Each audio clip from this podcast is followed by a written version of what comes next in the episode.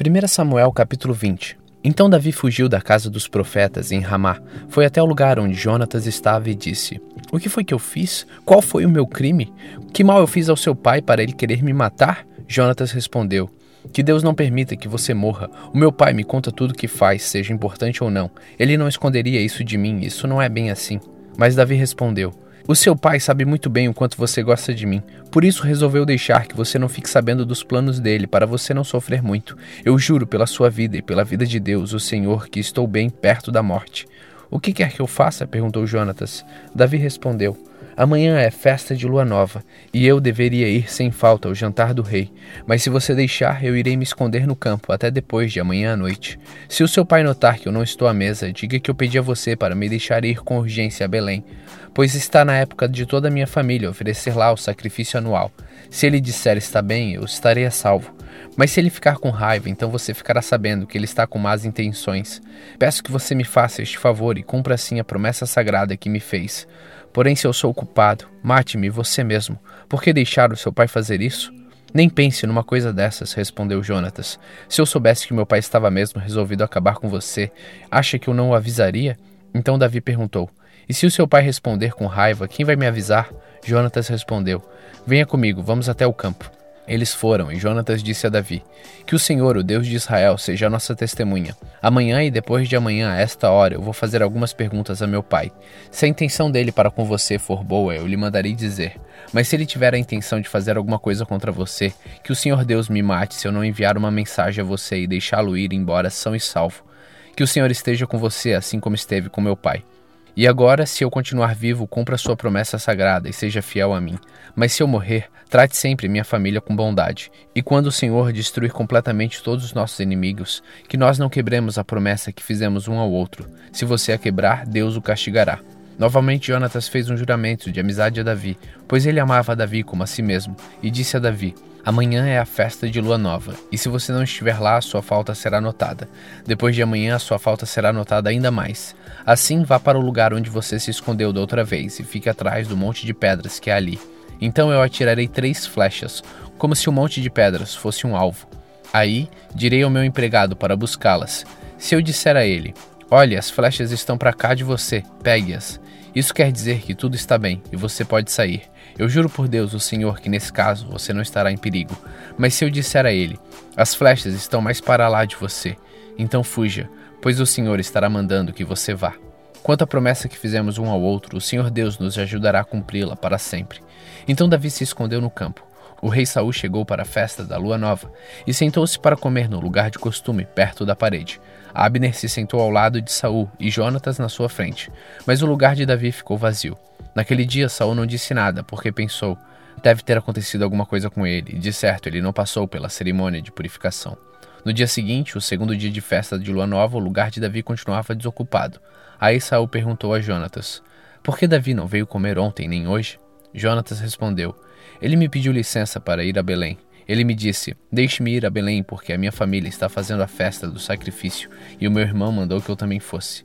Se você é meu amigo, deixe que eu vá ver meus parentes. E Jonatas continuou: É por isso que ele não está no seu lugar à mesa. Então Saul ficou muito zangado com Jonatas e disse: Seu filho de uma mulher à toa, agora eu sei que você passou para o lado de Davi, trazendo desonra para você e para sua mãe. Enquanto Davi for vivo, você não será rei deste país. Vá agora e traga-o aqui, porque é preciso que ele morra. Por que, que ele deve morrer? perguntou Jonatas. O que foi que ele fez? Então Saul atirou a sua lança contra Jonatas para matá-lo, e assim Jonatas compreendeu que seu pai estava mesmo resolvido a matar Davi. Jonatas levantou-se furioso da mesa e não comeu nada naquele dia, o segundo dia da festa de lua nova. Ele estava muito sentido porque Saul tinha insultado Davi. Na manhã seguinte, ele foi ao campo a fim de encontrar Davi como tinha combinado. Levou consigo um rapazinho e disse: Corre e vá buscar as flechas que eu vou atirar. O rapaz correu e Jonatas atirou uma flecha que passou além dele.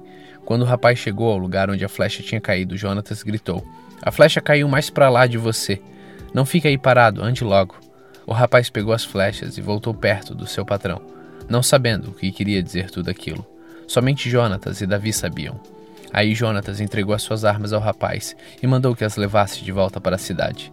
Depois que o rapaz foi embora, Davi saiu de trás do monte de pedras, jogou-se no chão e encostou o rosto na terra três vezes. Então eles se beijaram chorando.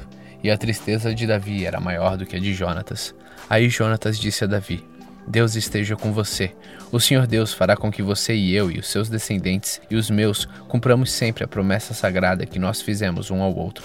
Então Davi partiu e Jonatas voltou para a cidade.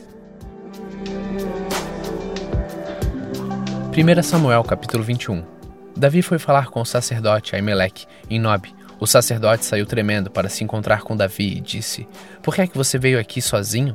Davi respondeu: Estou aqui a serviço do rei. Ele ordenou que eu não deixasse ninguém saber o que ele me mandou fazer. Por isso mandei que os meus soldados fossem encontrar-se comigo em seu lugar. Agora diga: o que é que você tem para comer? Me dê uns cinco pães ou qualquer outra coisa que você tiver. O sacerdote disse: Eu não tenho pão comum, só pão sagrado. Você pode levá-lo, se é que já faz algum tempo que seus soldados não tiveram relações sexuais. Davi respondeu: Claro que não tiveram. Nós não estivemos com nenhuma mulher. Os meus homens sempre se mantêm puros quando saímos em missão comum, quanto mais agora que estamos em missão especial. Então o sacerdote deu a Davi os pães sagrados, porque ele só tinha os pães que haviam sido oferecidos a Deus, o Senhor. Esses pães tinham sido tirados da mesa sagrada e trocados por pães frescos.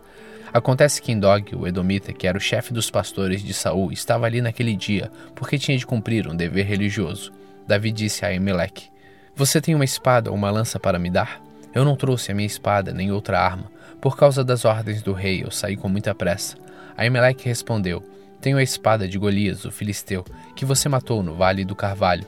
Ela está atrás do manto sacerdotal, enrolada num pano. Leve-a se quiser. É a única arma que há aqui. Davi disse: Não existe espada melhor do que essa. Pode me dar. Então Davi saiu, fugindo de Saul, e foi procurar Aquis, o governador da cidade de Gate. As autoridades da cidade disseram a Aquis: não há dúvida de que este é Davi, o rei da terra de Israel. A respeito dele, as mulheres cantavam enquanto dançavam. Saul matou mil, Davi matou dez mil. Davi assustou-se com as palavras deles e ficou com muito medo de Aquis. Então, na frente de todos eles, fez de conta que estava louco. Quando tentaram segurá-lo, ele começou a agir como doido. Rabiscava os portões da cidade e deixava escorrer saliva pela barba. Então Aquis disse aos seus oficiais: Este homem está louco, por que o trouxeram para cá? Será que já não tenho bastante loucos em volta de mim? Por que trazem outro doido para minha própria casa a fim de me aborrecer com as suas loucuras?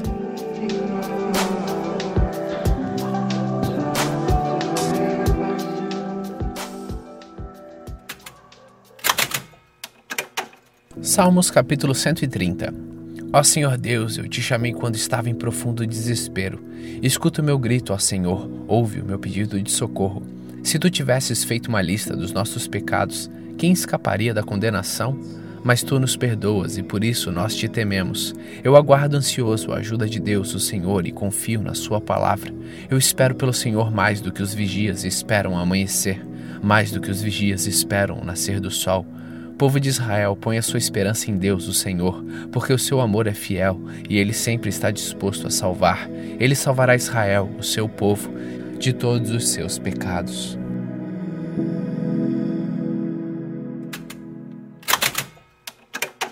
Segunda Coríntios capítulo 11. Eu gostaria que vocês me suportassem, mesmo quando sou um tanto louco. Por favor, me suportem. O mesmo zelo que Deus tem por vocês, eu também tenho, porque vocês são como uma virgem pura que eu prometi dar em casamento somente a um homem, que é Cristo. Pois assim como Eva foi enganada pelas mentiras da cobra, eu tenho medo de que a mente de vocês seja corrompida e vocês abandonem a devoção sincera e pura a Cristo. Porque vocês suportam com alegria qualquer um que chegue e anuncie um Jesus diferente daquele que nós anunciamos, e aceitam um espírito e um evangelho completamente diferentes do Espírito de Deus e do evangelho que receberam de nós. Eu não acho que tenho menos valor do que esses tais superapóstolos. Talvez eu seja um principiante no falar, mas no conhecimento não sou. Sempre e em todas as situações temos dado provas disso a vocês. Quando anunciei a vocês a boa notícia de Deus, fiz isso completamente de graça. Eu me humilhei para engrandecer vocês. Será que houve algum mal nisso? Enquanto estive trabalhando entre vocês, fui pago por outras igrejas. Por assim dizer, eu estava roubando delas para ajudar vocês. E durante o tempo em que estive com vocês, quando precisava de alguma coisa, não incomodava ninguém, pois os irmãos que vieram da Macedônia me trouxeram tudo o que eu precisava. O que aconteceu no passado e acontecerá no futuro é isto. Eu nunca exigirei que vocês me ajudem. Pela verdade de Cristo, ao qual está em mim, eu garanto que ninguém, em nenhum lugar da Caia, tirará de mim este orgulho de anunciar o Evangelho sem cobrar nada. Por que estou dizendo isso? Será que é porque eu não amo vocês? Deus sabe que os amo. O que estou fazendo agora, vou continuar a fazer, a fim de evitar que aqueles tais apóstolos tenham motivos para se gabar e dizer que fazem um trabalho igual ao nosso. Aqueles homens são apóstolos falsos e não verdadeiros. Eles mentem a respeito dos seus trabalhos e se disfarçam, apresentando-se como verdadeiros apóstolos de Cristo. E isso não é de admirar, pois até Satanás pode se disfarçar e ficar parecendo um anjo de luz. Portanto, não é nada demais que os servidores dele se disfarcem, apresentando-se como pessoas que fazem o bem, mas no fim eles receberão exatamente o que as suas ações merecem. Repito, ninguém deve pensar que eu estou louco, mas se vocês pensam isso, então me recebam como louco para que assim eu tenha alguma pequena coisa de me gabar. De fato, o que estou dizendo agora não é o que o Senhor me mandou dizer. Quando eu me gabar, eu estou realmente falando como louco. Já que existem tantas pessoas que se gabam por motivos apenas humanos, eu também vou me gabar de mim mesmo. Vocês são tão sábios e suportam de boa vontade os loucos. Toleram os que mandam em vocês e exploram vocês. Toleram os que os enganam, os que tratam com desprezo e os que lhes dão bofetadas. Tenho até vergonha de confessar que nós fomos tímidos demais e não fomos capazes de fazer coisas como essas. Mas se os outros se atrevem a se gabar de alguma coisa, eu também vou me atrever, embora isso seja uma loucura. Eles são hebreus, eu também sou. Eles são israelitas, eu também sou. Eles são descendentes de Abraão, eu também sou. Eles são servos de Cristo, mas eu sou um servo melhor do que eles, embora ao dizer isso esteja falando como se fosse louco, pois eu tenho trabalhado mais do que eles e tenho estado mais vezes na cadeia. Tenho sido chicoteado muito mais do que eles e muitas vezes estive em perigo de morte. Em cinco ocasiões, os judeus me deram 39 chicotadas. Três vezes, os romanos me bateram com porretes e uma vez fui apedrejado. Três vezes o navio em que eu estava viajando afundou, e numa dessas vezes eu passei 24 horas boiando no mar.